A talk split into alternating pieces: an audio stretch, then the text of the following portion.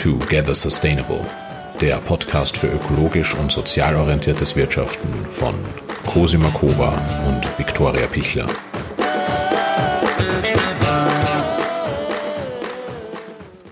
Herzlich willkommen zu unserer dritten Folge des Podcasts Together Sustainable.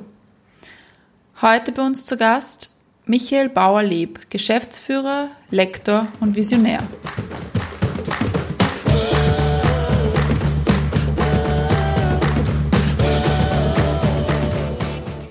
Ich sitze heute hier im Haus der Wiener Wirtschaft am Praterstern gemeinsam mit Michael Bauer-Leb. Michael und ich durften uns vor einigen Wochen bei einem Talk über die 17 SDGs, also die 17 Ziele für nachhaltige Entwicklung, kennenlernen. Damals haben wir gemeinsam mit zwei anderen KollegInnen über die Herausforderungen und die Chancen der Sustainable Development Goals gesprochen. Diese Diskussionsrunde wurde damals aufgezeichnet und befindet sich gerade noch im Schnitt, aber sobald wir hier die fertigen Videos erhalten, stellen wir sie natürlich auf unseren Social-Media-Plattformen zur Verfügung. Michael hat damals sehr spannende Sichtweisen vertreten und deshalb habe ich ihn heute dazu eingeladen, seine Erfahrungen und sein Wissen mit uns und mit Ihnen zu teilen. Seine persönliche Lebensvision ist, ich bin überzeugt, dass unsere Welt schon heute genug für alle bereitstellt, um gut und glücklich leben zu können. Dafür braucht es lediglich ein Ernstnehmen des Prinzips, die anderen immer gut aussehen zu lassen. Und mit diesem Zitat starten wir gleich los in das Gespräch mit Michael.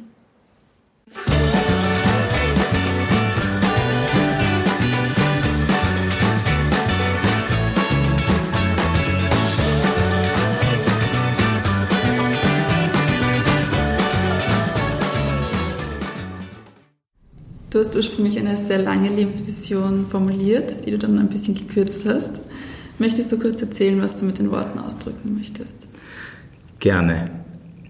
Ich bin, ich schaue in die Welt da draußen und sehe einen irrsinnigen Überfluss mhm. in manchen Teilen dieser Welt, in unserem Teil dieser Welt. Mhm. Und ich sehe, wie viel wir alle haben und eigentlich gar nicht brauchen. Wir haben vieles, das wir haben, um Leute damit zu beeindrucken, ähm, die uns eigentlich wurscht sind. Ich glaube, das ist von Simon Sinek. Mhm. Und so nehme ich das zunehmend auch wahr.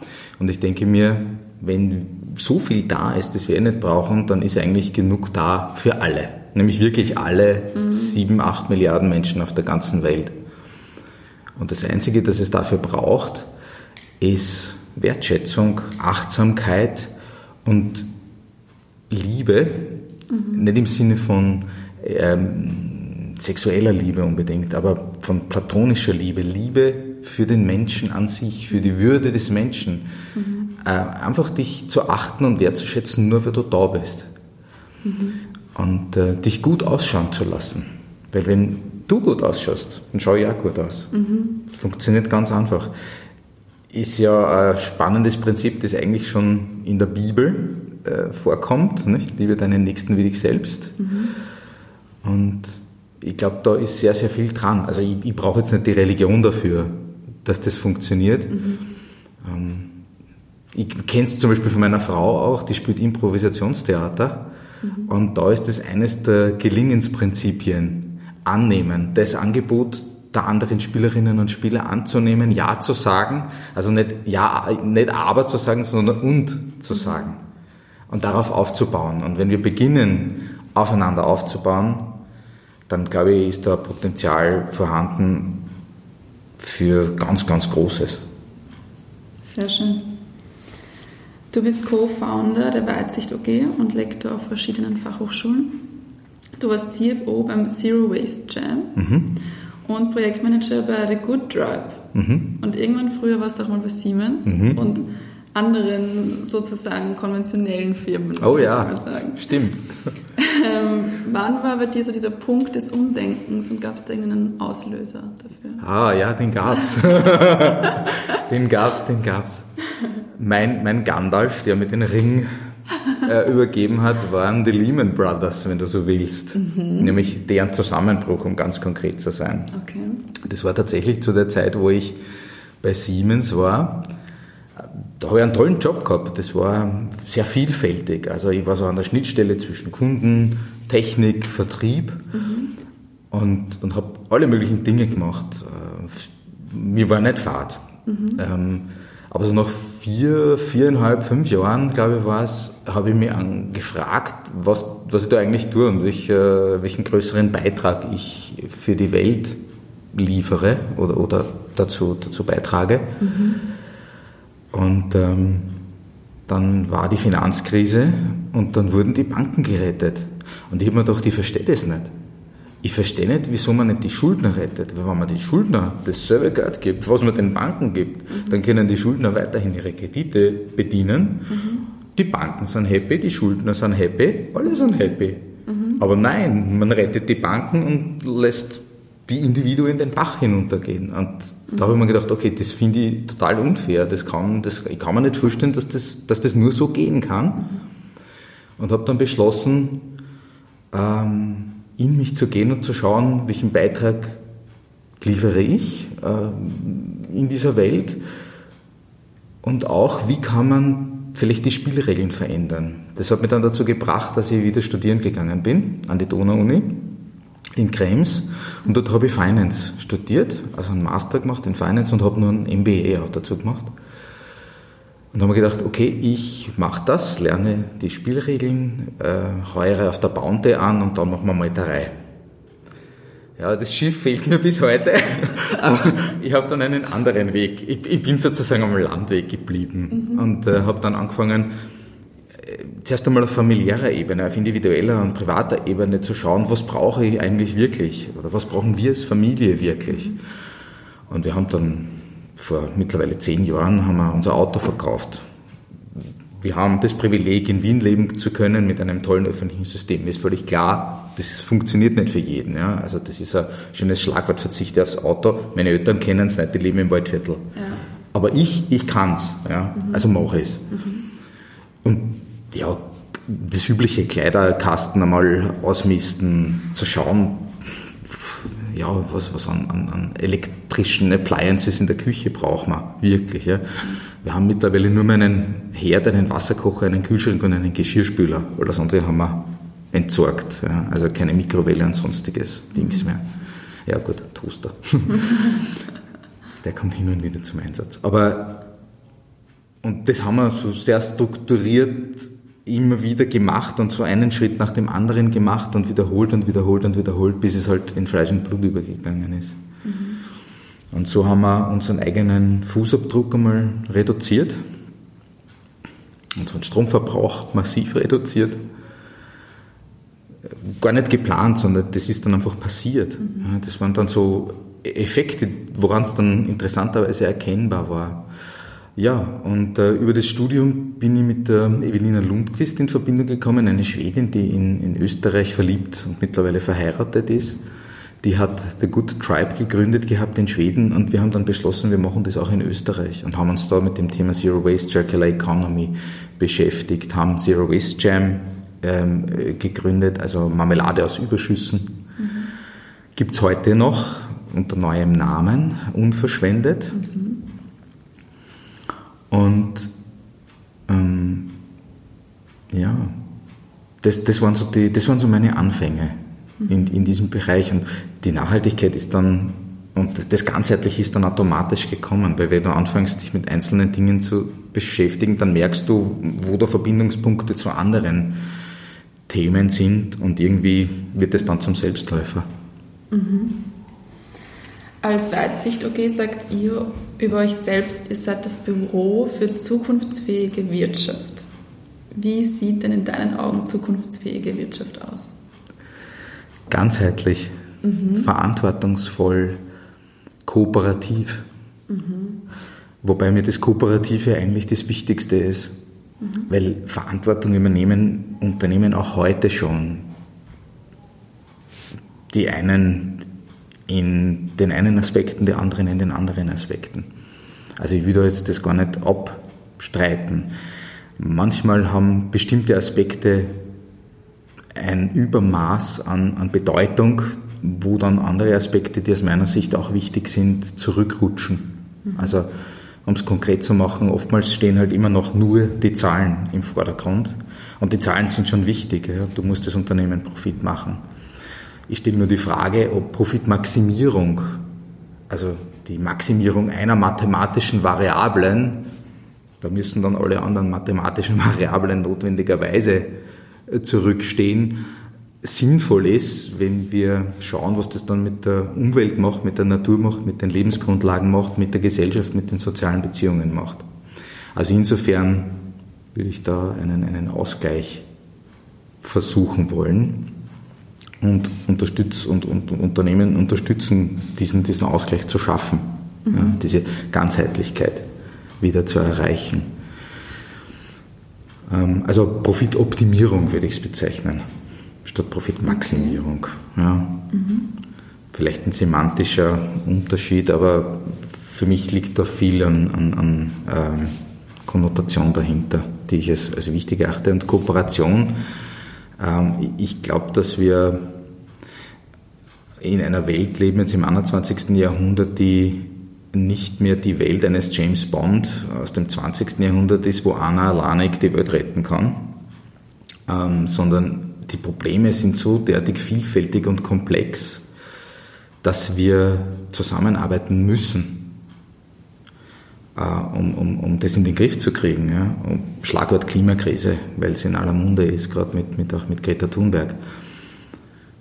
Ähm, dieses Silo-Denken aufzubrechen, das ist mir ein Anliegen. Und insofern ähm, arbeite ich am liebsten mit den Menschen. Also für, für, für, für mich oder für uns als Weitsicht ist, besteht zukunftsfähige Wirtschaft aus Menschen, die ihre Spielräume nutzen, um etwas zu bewegen, um etwas Gutes zu bewegen.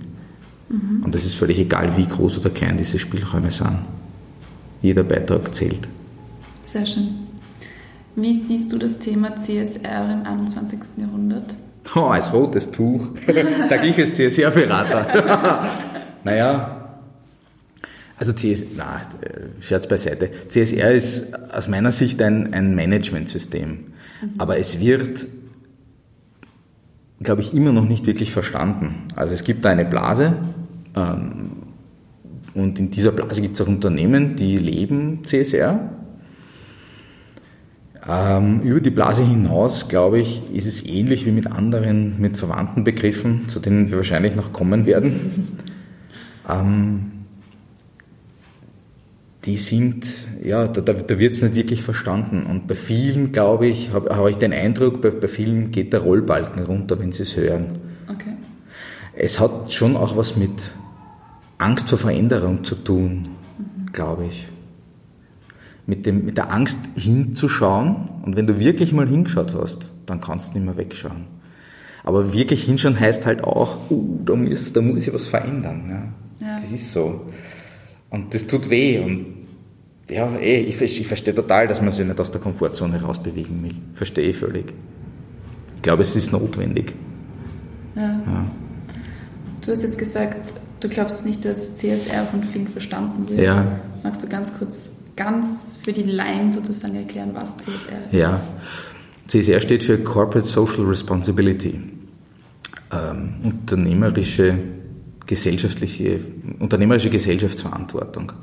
Wobei das Social aus dem Englischen übersetzt nicht nur die sozial-gesellschaftliche Sphäre meint, sondern auch die Umwelt mit einschließt. Also Gesellschaft als Ganzes innerhalb des Lebensraums Erde.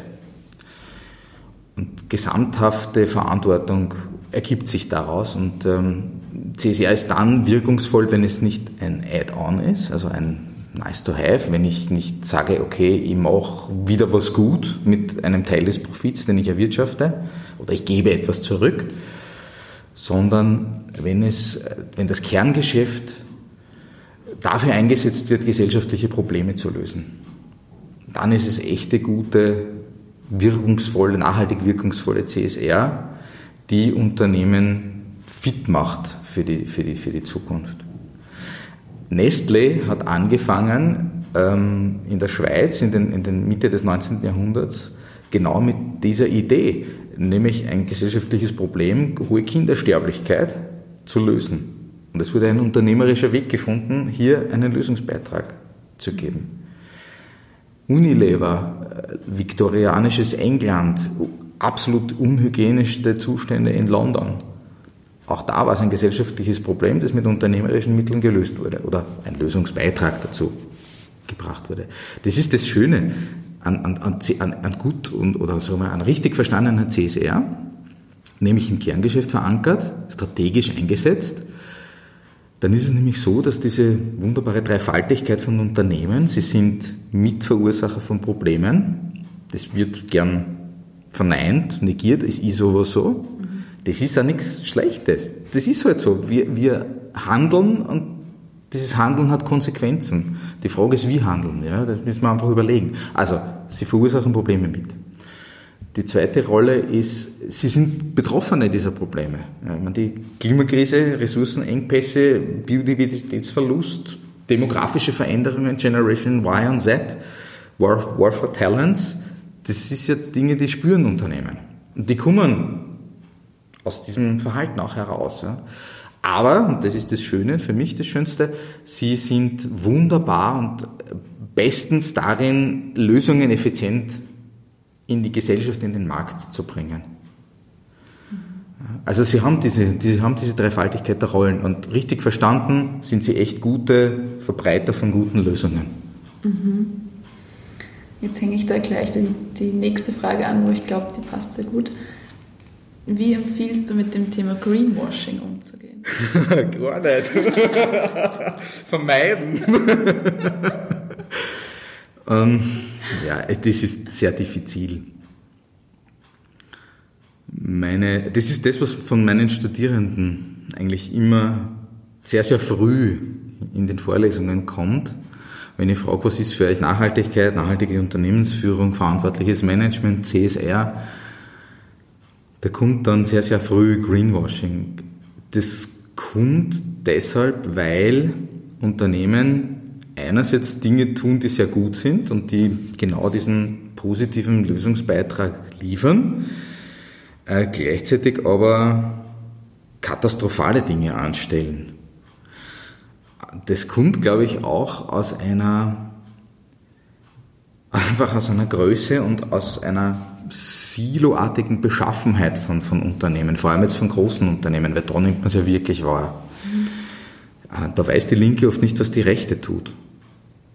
Und ähm, insofern wird es so lange so bleiben, ähm, so, solange es eben nicht diesen Aufbruch von Silos gibt und dieses Kooperieren gibt, das ich vorher angesprochen habe. Mhm.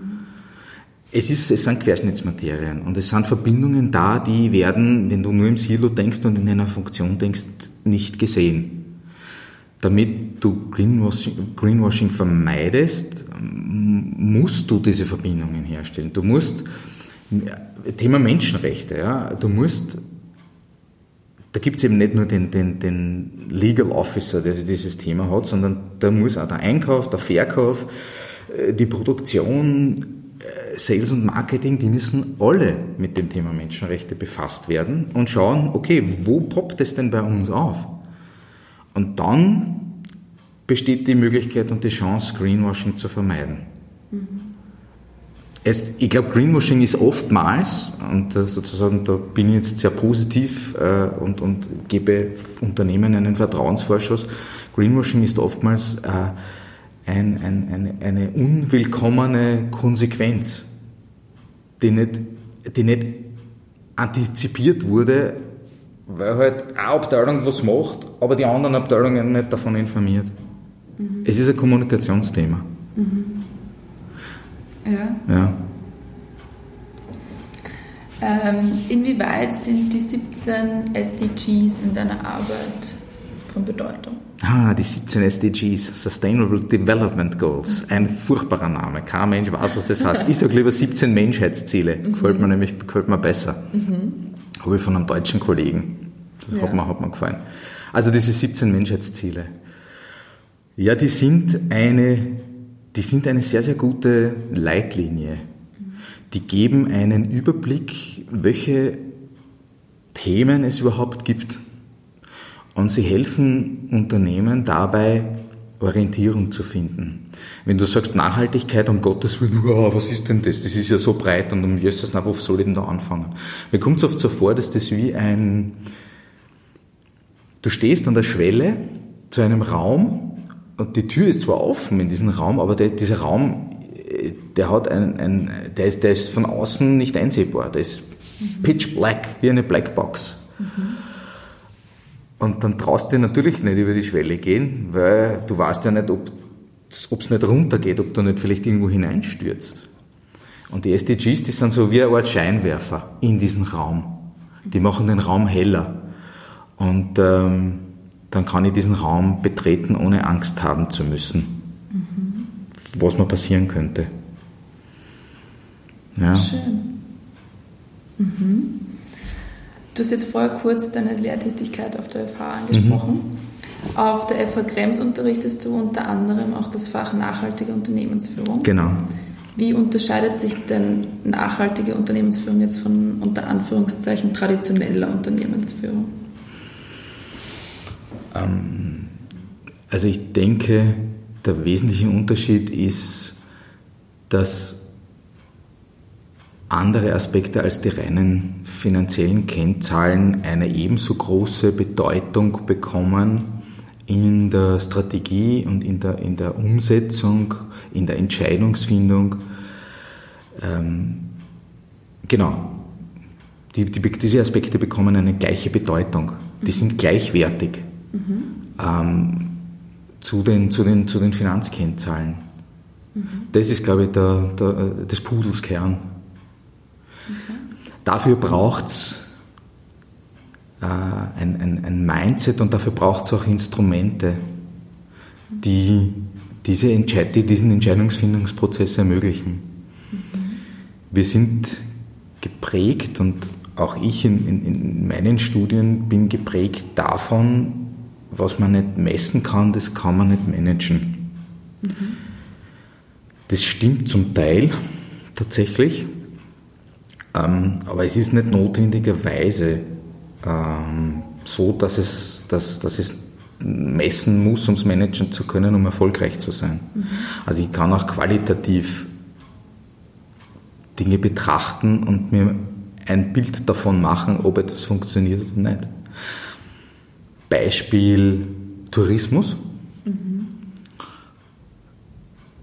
Wenn du in ein Spa-Hotel fährst, um dort ein Wochenende Wellness und Entspannung zu suchen. Wo wirst du dich eher entspannen? In einem Hotel, wo die Mitarbeiterinnen und Mitarbeiter aufgrund der Zahlengetriebenheit äh, miesest bezahlt werden, Personalkosten extrem gering, äh, wo der Leistungsdruck enorm ist und wo die Mitarbeiterinnen und Mitarbeiter aber unter Anführungszeichen gezwungen sind, dir ein Lächeln zu schenken. Oder in einem Spa-Hotel, wo die Mitarbeiter dir ein genuines Lächeln schenken, weil sie sich freuen, dass sie dir dienen können. Und das ist jetzt gar nicht wertend oder, oder abwertend gemeint, sondern das ist der Job. Und den machen sie. Und den machen sie mit, mit Herzblut und gerne. Wo wirst du dich besser entspannen? Ja? Das ist gar keine, und das ist keine Frage der, der, das ist, am Ende des Tages siehst du es auch in der Bilanz. Du siehst es in der Bilanz, ja. Es gibt ein ganz tolles Beispiel, Upstalsboom aus Norddeutschland, Ferienhäuser, Wohnungen, Hotels. Die haben diesen Prozess, ich glaube vor ungefähr neun oder zehn Jahren begonnen, nach einer katastrophalen Bewertung für den damaligen Geschäftsführer.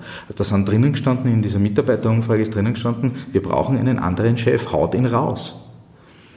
Okay. Und das hat ihn so schockiert, dass er in einen Prozess gegangen ist, um zu hinterfragen, was heißt das, warum? Ja. Und er hat dann mit den Mitarbeiterinnen, halt mit, mit ausgewählten internen Stakeholdern, einen Prozess äh, geschaffen, den, den, den Wertebaum nennen sie es, zwölf Werte. Mhm. mhm. Und aus dem sind mittlerweile, glaube ich, 23 Synthesen geworden über die Jahre.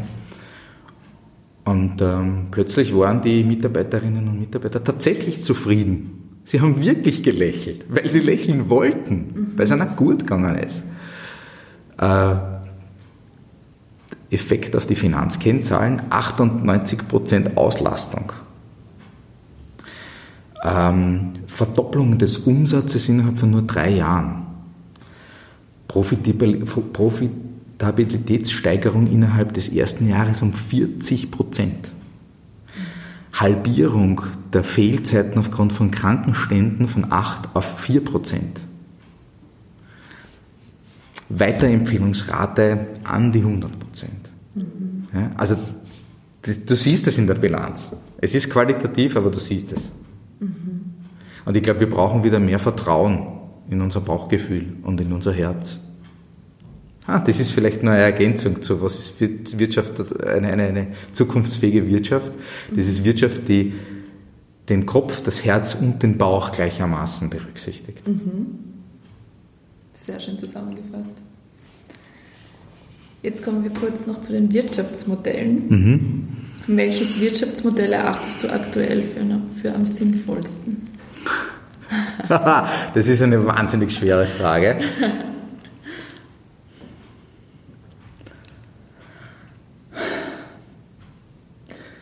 Donut Economics von Kate Rayworth. Okay. Mhm. Das scheint mir das Gangbarste zu sein. Okay. Ähm, Donut Economics deswegen, also ein, ein, die Wirtschaft schaut aus, dieses Modell schaut tatsächlich aus wie ein Donut. Das hat ein, eine innere Grenze und eine äußere Grenze.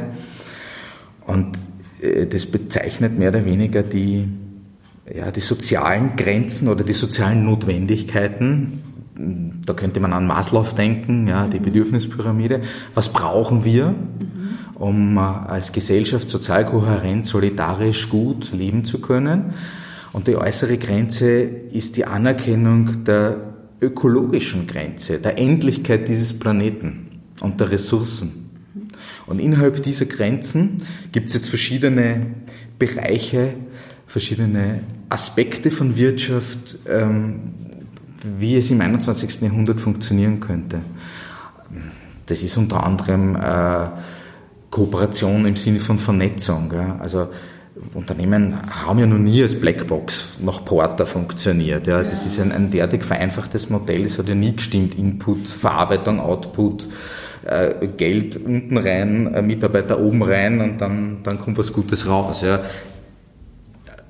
Das ist so unidirektional, dass es, dass es lächerlich äh, simplifiziert ist.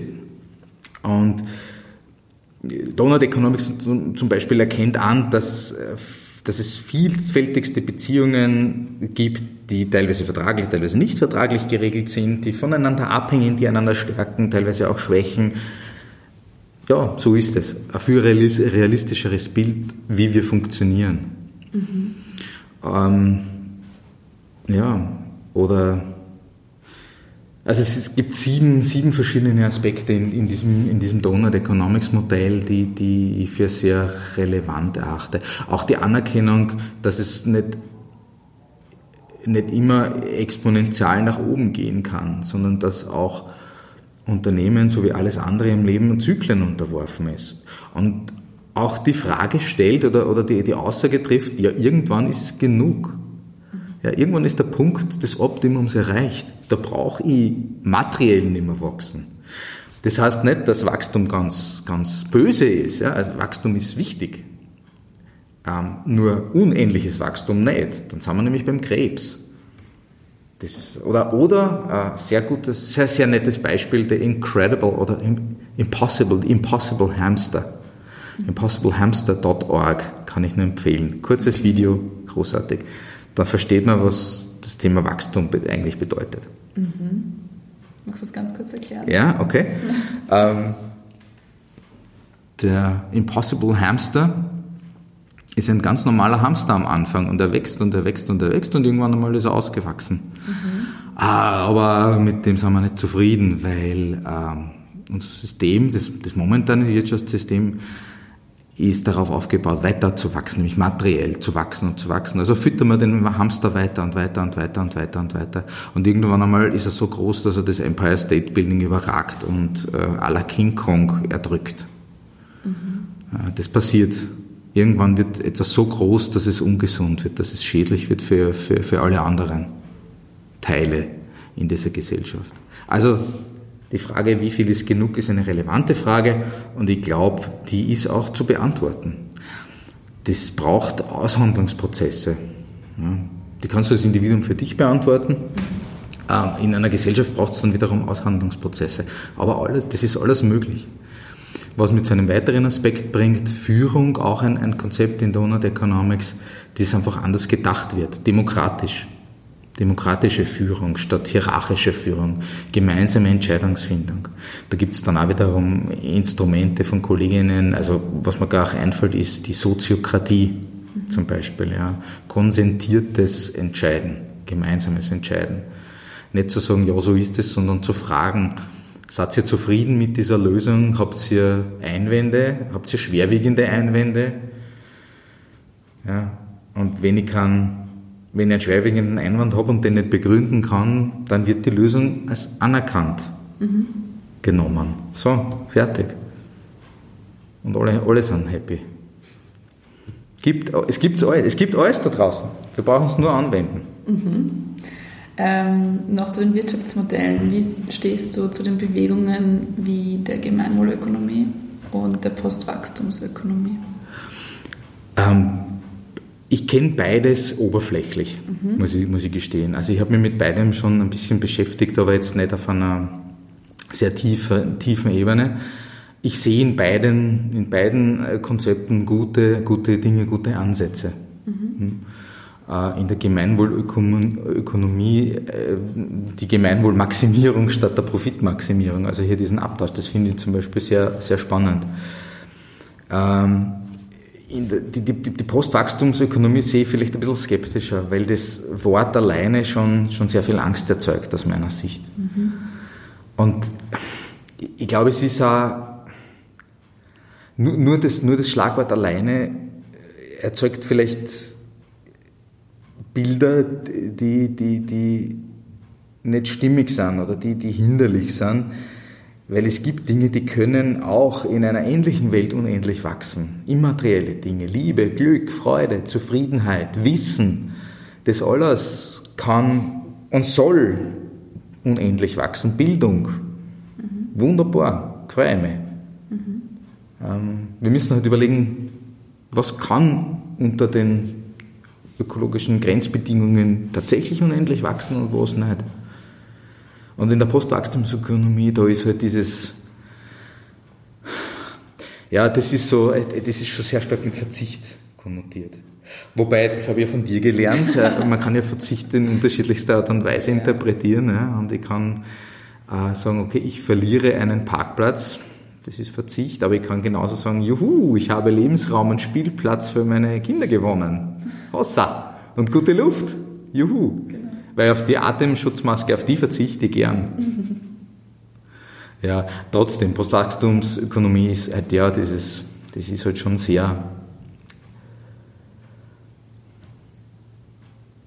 sehr, sehr ja, radikal, aber radikal ist auch wieder radikal ist auch so ein Wort, das wird als, als so, äh, auch so negativ gesehen, aber eigentlich bedeutet es, hat man habe ich jetzt von Johannes Stangl von Fridays for Future erfahren, äh, bedeutet jetzt ja nur an die Wurzel gehen. Und genau das müssen wir tun, ja, an die Wurzel unserer Probleme, nicht, nicht, nicht Symptome bekämpfen.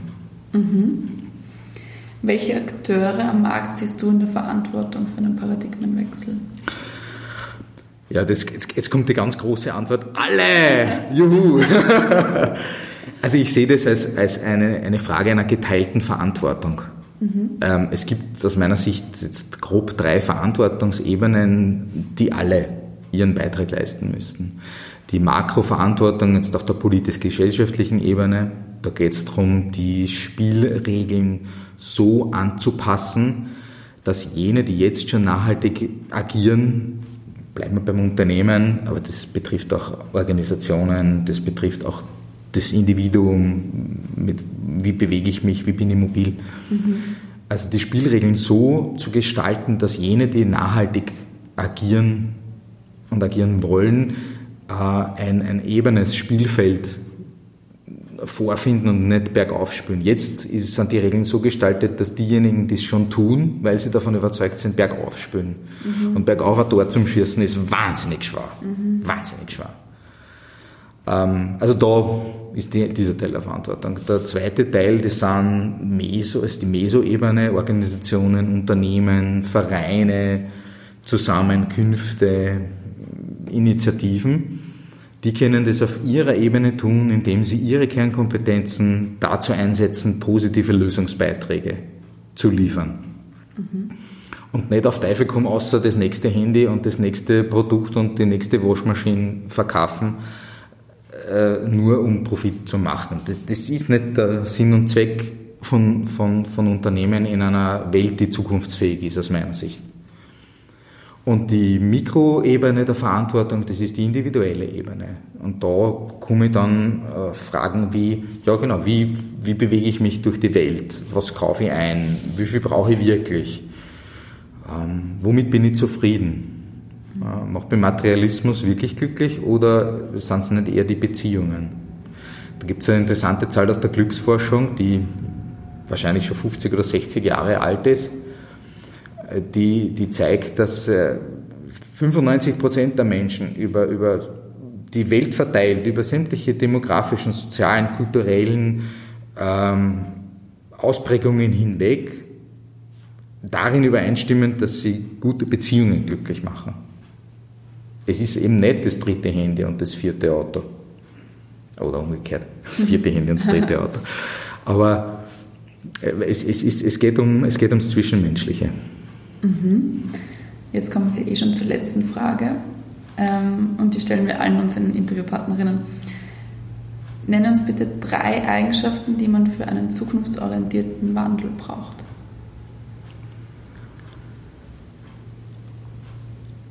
Vorstellungskraft mhm. von einer guten Zukunft. Mhm. Wie schaut die Welt, in der ich leben möchte, in 20 Jahren aus? Und welchen Beitrag leiste ich ab heute, dass diese Welt Realität wird. Mhm. Das zweite ist Durchhaltevermögen. Mhm. Ähm, da fällt mir der Ernst Walter Schremm vom Schloss Taneck ein. Der ist ein Touristiker seit 40 Jahren und gilt seit 40 Jahren als ein Narr, so bezeichnet er sich selbst, weil er vor 40 Jahren schon erneuerbare Energien in seinem Hotel, das ist ein altes Schloss, eingebaut hat. Mhm. Und weil er jetzt zum Beispiel vor ganz kurzem äh, gesagt hat, ja, er überlegt, keine Überseegäste mehr aufzunehmen, weil der Flug von zehn Australiern nach Österreich hat eine CO2-Bilanz wie sein ganzes Hotel ein ganzes Jahr lang. Mhm. Und das finde ich spannend. Und der macht es seit 40 Jahren, kämpft er gegen Windmühlen. Und er kämpft weiter. Und er ist immer nur ein super lustiger, total sympathischer Mensch. Also Durchhaltevermögen ist das mhm. Zweite. Und das Dritte ist Umsetzungskraft. Mhm. Es zu tun, mhm. es auszuprobieren mhm. und auf die Nase zu fallen, aufzustehen, Krönchen richten, weitergehen. Sehr gut. Danke dir für deine Zeit und für diese ganzen spannenden Inputs. Das war wirklich, wirklich, wirklich spannend. Super, danke. Er freut mich sehr.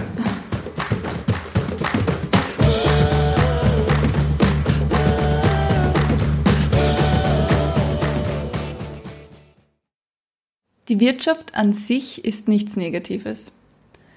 Wir dürfen das ganze System nur neu denken. Auch haben wir auf dieser Erde genug, um alle glücklich leben zu können. Es kommt alleinig auf die Verteilung und die eigene Einstellung an. Danke, lieber Michael, für deine Zeit und deine Worte und danke, dass du dein Wissen und deine Erfahrungen heute mit uns geteilt hast. Wir zwei plaudern jetzt noch über mögliche Synergieeffekte und wünschen Ihnen noch einen wundervollen Tag. In zwei Wochen spricht meine Kollegin Viktoria Pichler mit Magister Georg Wagner, dem Geschäftsführer von Spirit Design, über Smart Cities und andere spannende Themen der Zukunft. Danke, dass Sie bis zum Schluss dabei geblieben sind. Sie finden uns auf LinkedIn, Facebook und Instagram unter screening.io, Screening mit G. Und wir freuen uns über Feedback und Input. Und nicht vergessen, let's be together sustainable.